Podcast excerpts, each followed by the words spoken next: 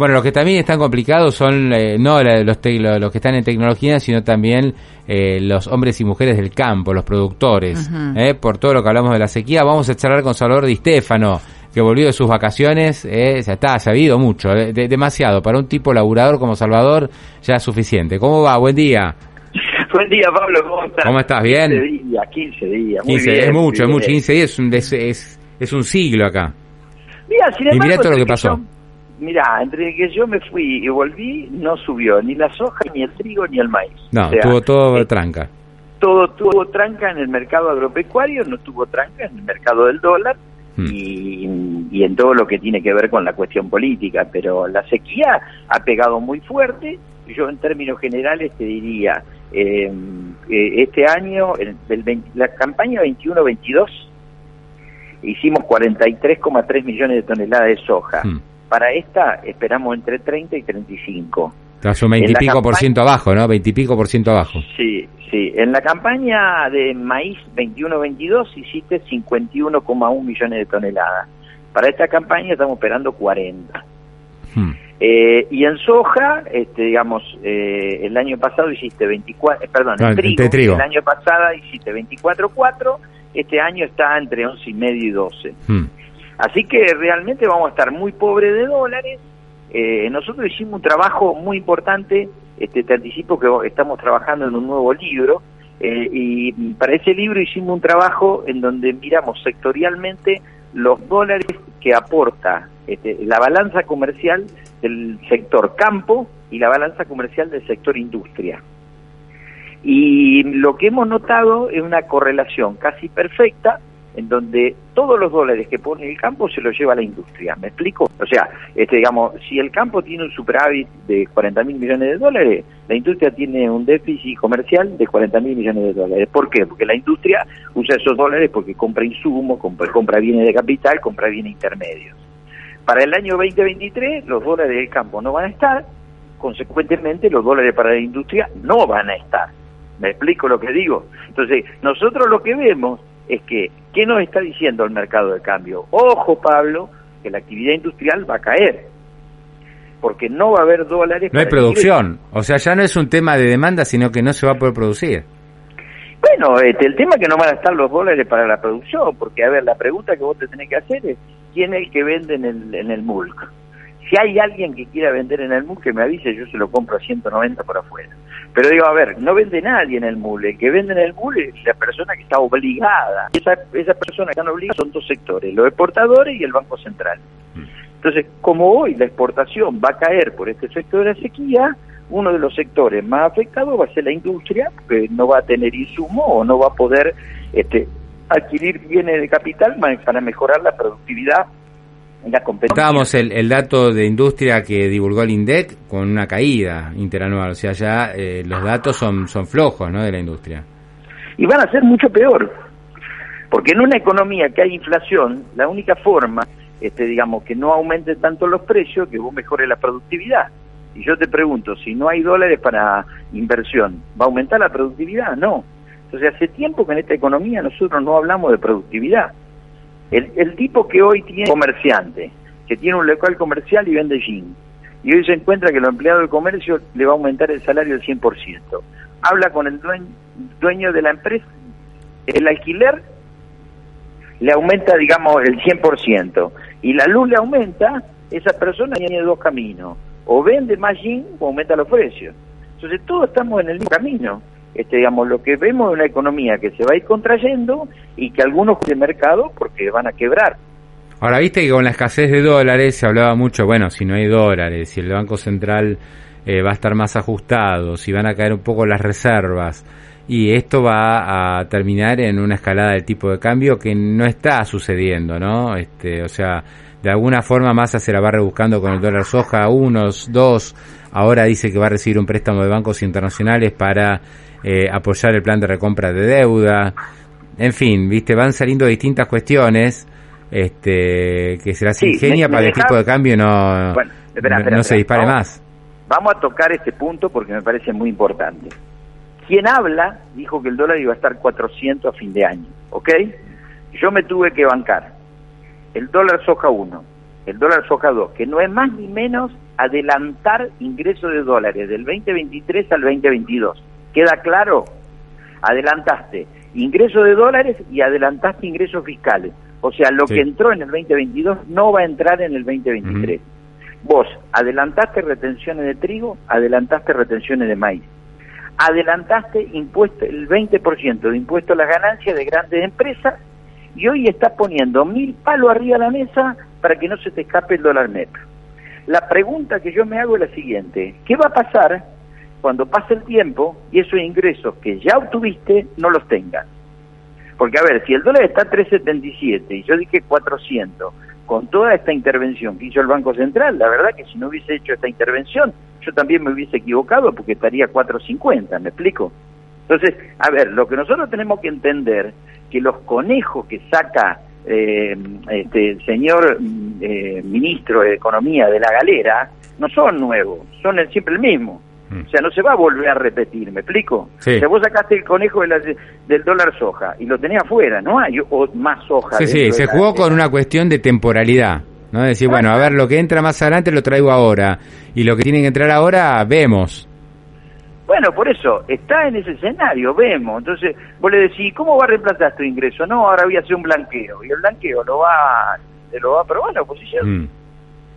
No, no, el blanqueo está, está, está, está, veremos, ¿no?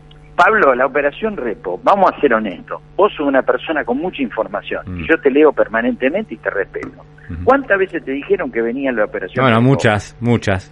Bien, vos sabés que para una operación Repo los bonos tienen que valer 60%. Mm. Y los bonos no valen 60%. Sí, bueno, operación- habrá un tema de tasa, de ver cuánto les cobra, a ver si cierra, por ahí no le cierra, tenés razón. Bueno, pero el punto es el siguiente, es siempre lo mismo, digamos, o sea, es una esperanza, me van a dar un crédito, me van a dar un crédito. Ahora, yo quiero que nos enfoquemos en, en algo estructural, para dejarle algo estructural a la gente. El problema de Argentina es un problema de insolvencia o un problema de liquidez. El problema de Argentina es claramente un problema de insolvencia. El déficit fiscal es- son 20 mil millones de dólares y el déficit cuasi fiscal son 20 mil millones de dólares. O sea que estamos con un déficit global de más o menos 40 mil millones de dólares. Mm. Entonces el problema no es financiar el déficit fiscal, el problema es achicar el déficit fiscal. Ahora, ¿qué es lo que dice Sergio Massa? Sergio Massa dice, el problema es financiar el déficit. Entonces, si vos y yo tenemos una heladería, ¿ok? Mm. Y perdemos plata porque lo- las ventas son inferiores a los gastos, y nosotros esa heladería, en lugar de vender más, le empezamos a poner crédito, y todos los meses tenemos déficit, ¿qué nos va a pasar? Nos Sí, vamos a hundir. está- están achicando el déficit, pero va muy lento y ya tenés una mochila muy pesada que son los intereses, ¿no? Porque por más que vos hoy pongas el eh, déficit primario en cero, en la montaña del ELIC que emitió y de pases que emitió el Banco Central es tan impresionante que eso es emisión monetaria asegurada. Bueno, gracias a Dios estoy hablando con vos, que es un tipo muy inteligente. Bueno, Entonces yo te voy a invitar a que viajemos en el tiempo. sí. El compañero Mauricio Macri trajo 47 mil palos. mm, Y en, eh, eh, con el dólar entre 17 y 24, vos te acordás que vendía dólares para bajar el precio del dólar. sí. Y vos te acordás que subía la tasa para que la gente no compre dólares. mm, mm. Fin de la historia, ¿la contamos? Sí, el dólar sí. pasó de 17, 24 a 60, Y tuvo es- que reperfilar este, todos los vencimientos de deuda en peso Mm. y perdió la elección. Sí. ¿Qué está haciendo Massa hoy? Está tratando de conseguir todo el crédito del peso del mercado y dejando sin crédito al sector privado. ¿Estamos de acuerdo? En segundo lugar, en lugar de vender dólares como hacía el compañero Caputo con Mauricio Macri, él compra este bonos para achicar brecha. Y por otro lado sube la tasa. O sea que bajo un método mucho más precario, Massa es un Macri 2018 de segunda categoría. ¿Me explico? Mm. Porque Macri tenía dólares y vendía dólares, este quería comprar bonos. Este Macri consiguió 47 mil palos verdes del Fondo Monetario Internacional, Massa consiguió Bueno, ahora, ahora está, está todo mucho más apretado, este, ya la, digamos, la, la ficha del Fondo Monetario ya te la jugaste. Bueno, entonces lo Este, único que tenés, según lo que el razonamiento que vos me estás haciendo, Pablo, la única que te queda es bajar el déficit. Si vos no bajás el déficit, lo seguís financiando, y como bien vos decís, está más apretado, lo que estás haciendo es este, proyectando a futuro más inflación, porque ¿qué son la, inflación reprimida? Ahora tiene razón lo que dice, no, esto si revierte la confianza eh, es distinto, porque Argentina podría recuperar acceso a los mercados. Pero vos este, viste lo pero, que pero, el presidente, el presidente cree que, la inflación está en la cabeza de los No, bueno, ni hablar. entonces, a ver, a ver, el, lo que pasa es que el presidente parte del problema, no es parte de la solución. Mm, mm. O sea, la definición de ayer del presidente es que tenemos una inflación autogenerada. Este, digamos, la verdad que lo que estamos hablando, voy yo, es elevadísimo al lado de lo que piensa el presidente. A esta altura prefiero que Alberto Fernández siga hablando de el cambio que precisa el sistema financiero internacional, ¿viste? Que se meta con, con los cambios globales. Total nadie le da bolilla, ¿entendés? Ahora, cuando ya se mete a hablar Argentina, la embarra. Alberto le pregunta cómo, Alberto Fernández le pregunta cómo te llamás y te dice Juan Pablo. O sea, a ver, no, no entiende nada de economía. Entonces la pregunta es, ¿quién nos va a prestar plata con este presidente? ¿Quién nos va a prestar plata con una vicepresidenta que mientras está haciendo la reunión de CELAC está haciendo reuniones paralelas a la CELAC y al propio Poder Ejecutivo? Y un ministro que, a ver, en este momento, Pablo, está subiendo la carne en cañuela. En este momento superó el nivel de 350 pesos el kilo vivo en Cañuela. ¿Eso qué te va a generar? Un aumento de la inflación en febrero y en marzo. Entonces la pregunta que uno se tiene que hacer, y sigo el lineamiento... Ah, o sea que, que la carne, a ver, esto es muy importante lo que decís, bueno, todo lo estamos charlando, pero vos decís que la carne va a salir del letargo este que tiene, viste, está hace meses, la carne 1.200 pesos más o menos, eh, cortes buenos y no se mueve. Ayudó mucho la carne a que la inflación el año pasado no superara el 100%. Si la carne hubiera seguido el promedio de, los restantes precios, hubiéramos terminado con inflación seguro al 100%, porque la carne tiene un, peso importante en el índice. Vos me estás diciendo que este, la estabilidad total, por lo que se ve en el mercado mayorista, eh, eh, digamos, se empezó a mover. Se empezó a mover, superó los 350 pesos el kilo de novillo y el kilo de novillito. El kilo de cerdo, el capón, está a 325 y la caja de una caja de pollo, que son 20 pollos, 20 kilos, este que estaba a 5.500 pesos, este, está subiendo a 6.000 pesos. O sea, a ver, acá se empezó a mover todo el mercado de la carne en sus distintas mm, versiones. Mm. Vacuna, este, digamos, este, porcina y aviar. Si Massa no llega con el 3% de inflación abril, este, este, esta compra de, de, bonos con la reserva es una decisión totalmente equivocada. ¿Por qué? Porque, porque porque equivocado, porque vos, este, digamos, si vos mañana sos ministro, sos presidente, vos en tu vida privada, ¿qué es lo que haces? Con recursos escasos, lo administrás para poder cubrir todos tus gastos. Nos pasa a todas las familias, te pasa a vos, me pasa a mí, le pasa a la gente que nos escucha, todos tenemos recursos escasos, la demanda de nuestra esposa, nuestros hijos, este, digamos, de nuestros padres, este, siempre es más elevada, quieren ir de vacaciones a un lugar mejor, se quieren vestir, los estudios, la escuela y todas esas cosas, vos trabajás con tu mujer y nunca te alcanza. Este, digamos, este, entonces, ¿qué sucede? Mi impresión es que, digamos, este, el gobierno con esos recursos escasos no está tratando de, de, ajustarlo, sino lo está dilapidando. O sea, con utilizar mil millones de dólares, cuando vos tenés reservas reales por seis mil para comprar bono, este, digamos, no me parece que sea atinado. Ahora, vos decís, ¿es buen negocio comprar algo este, eh, que vale 100 y te lo venden a 30? Sí. ¿Tenés plata para aguantar, Pablo? No, no lo compré.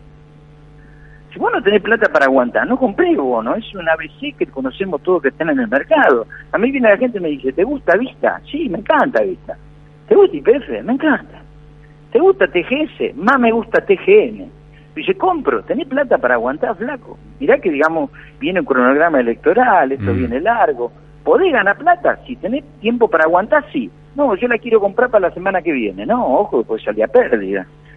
Entonces la pregunta es, esos mil millones de dólares que Massa tiene para comprar, ¿los compra? ¿Y? Sí. ¿Tiene más dólares después para enfrentar la llegada de importaciones? Mm. No, no, eh, por eso yo creo, y para cerrar, eh, Salvador, esta charla, cuando él anuncia los mil millones, claramente eso se agota rápido, ¿no? Y tiene peligro de haber comprado 35, 36 o más, y que después el bueno le vuelva a 30. Dice, che, pero vos no compraste a 35, ¿cuánto perdiste? Entonces ahí redobla la apuesta y dice, no, no, pero aparte de lo que tengo para comprar, me van a venir, tengo más espalda, y voy a comprar más todavía. Bueno, veremos, ¿no? Eh, una cosa es lo que se dice, y la otra cosa es lo que termina ocurriendo. Y este, después lo que genera la intervención del mercado de arbitraje. Esto es más técnico, pero yo sé que tiene una audiencia calificada. Si yo tuviera, eh, eh, si yo compré a L30 y tengo esta suba, lo vendo y compro el E38. Si la E38 compro 8 mm. años más de plazo, pero me llevo más este, en concepto de tasa al bolsillo. Porque se fue muy muy alto el AL, el 30 el Global 30, está cotizando 36 dólares y el AL38, el AL38 está a 30, ¿no? Sí, está a 32, están ahí, eh, tiene un pase ideal. a ver, cuando el Estado interviene, el Estado hace macana. Acá el Estado interviene en el mercado este, de cambio y generó la brecha. Interviene este, con los precios justos y genera más inflación. Interviene comprando bonos y desarbitra toda la tasa de los bonos. Entonces, digamos, eh, y, ni hablemos del mercado de bono en peso ajustado por inflación, en donde el mercado no te está comprando ningún bono en peso ajustado por inflación que vence en el 2024.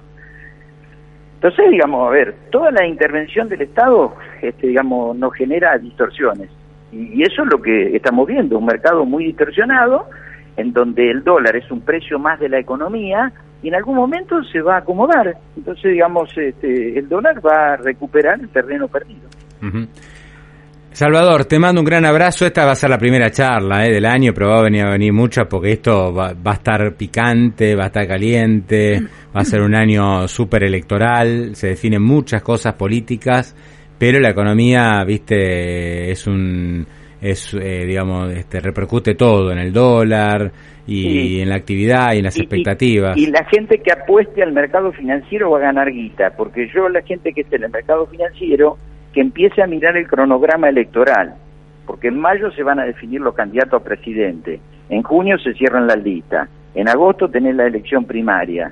Eh, o sea de acá a mayo va a haber una volatilidad en el mercado financiero enorme. Por eso yo espero que las acciones y bonos tengan un descanso en febrero para comenzar un rally muy fuerte en marzo, abril y mayo, en la medida que se vayan eh, conociéndose los resultados electorales y conociéndose quiénes van a ser los candidatos a presidente, que actualmente no sabemos si va a ser Larreta, si va a ser Bullrich, si va a ser Macri, no lo sabemos. ¿Y, si va a ser Cristina? Yo creo que no va a ser Cristina. Mm, mm porque Cristina necesita fuero. lo que creo también que hace ruido es cuánto voto va a tener mi ley. ¿Quién lo sabe? Entonces, digamos, a ver... E, no, no, no, la verdad que nadie sabe nada. El, que te diga que sabe es un mentiroso. Bueno, entonces va a tener volatilidad. Si tiene volatilidad, tenemos negocio, Pablo. Mm. Qué grande. Salvador, un abrazo grande, ¿eh? un abrazo para vos y, gracias. Hasta luego. Salvador Di Stefano y bueno, un poquito lo que está pasando con el campo, cómo, cómo pega eh, todo el campo en, en, distintos sectores. Uno mira la cotización del dólar, qué va a pasar con la reserva del Banco Central, si se renegocia o no algún término de acuerdo con el Fondo Monetario, eh, si porque la cosecha viene mal necesitamos un repo de bancos internacionales que nos presten y seguir comprando deuda, eh, las empresas que no van a tener insumos suficientes porque no va a haber divisas para darle a todo el mundo. ¿eh? Este, es todo muy embromado, ¿no? Cuando, cuando el campo no funciona como debe funcionar, ya se resiente todo el circuito económico de la Argentina y también el circuito financiero.